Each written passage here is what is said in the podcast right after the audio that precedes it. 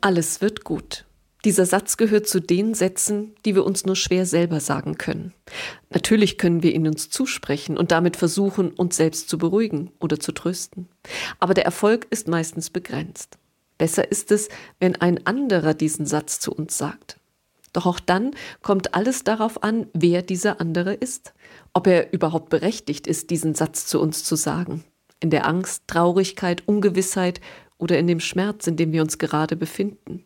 Ob der andere dazu berechtigt ist, weil er, anders als wir selbst, den Überblick hat. Andernfalls klingt der Satz wie leeres, ja sogar unerträgliches Geschwätz. Alles wird gut. Wem nehmen wir diesen Satz ab? Für mich ist der Apostel Paulus so jemand, und zwar deshalb, weil er auch sonst weiß, wovon er redet. Paulus kennt die Ängste, Sorgen und Nöte seiner Mitmenschen. Er hat sie allzu oft am eigenen Leib erfahren. Er weiß, wie es ist, Schuld auf sich zu laden. Er musste sich mit Niederlagen und Enttäuschungen auseinandersetzen.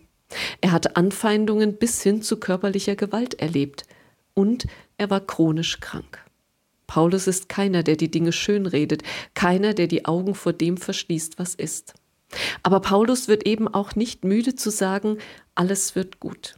Das ist seine Hoffnung. Paulus hat uns diese Hoffnung ins Stammbuch geschrieben.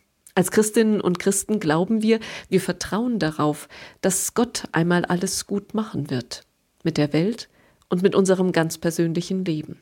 Auch mit dem, was in dieser Welt und in unserem Leben offen und unbegreiflich geblieben ist und von dem wir uns nicht vorstellen können, wie es jemals gut werden soll. Unser Glaube lebt, wir leben von der Hoffnung, dass das, was ist, was so offensichtlich ist, nicht alles ist. Doch woher hat Paulus seine Hoffnung genommen? Wer hat zu ihm gesagt, alles wird gut? Es ist Gott selbst, der zu Paulus und zu jedem anderen Menschen sagt, alles wird gut.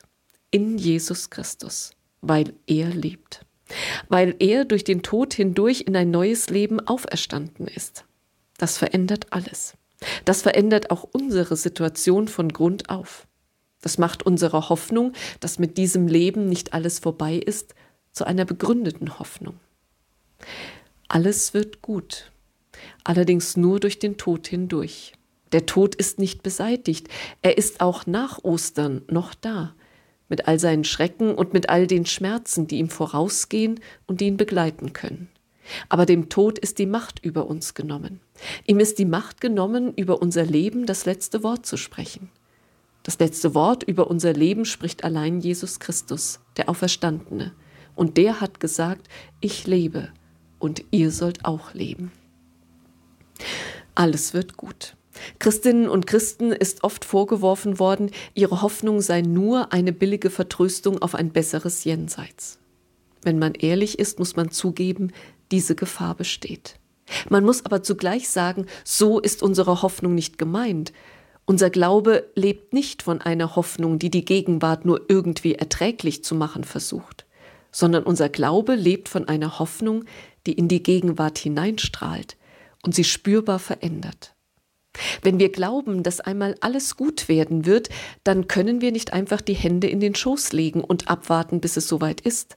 Dann können wir diese Welt nicht so lassen, wie sie ist, sondern dann müssen wir uns mit unseren je eigenen Mitteln und Möglichkeiten dafür einsetzen, dass unsere Welt schon jetzt ein wenig besser wird, ein wenig freundlicher, ein wenig heller und wärmer, ein wenig mitmenschlicher, ein wenig großzügiger, ein wenig herzlicher, ein wenig barmherziger.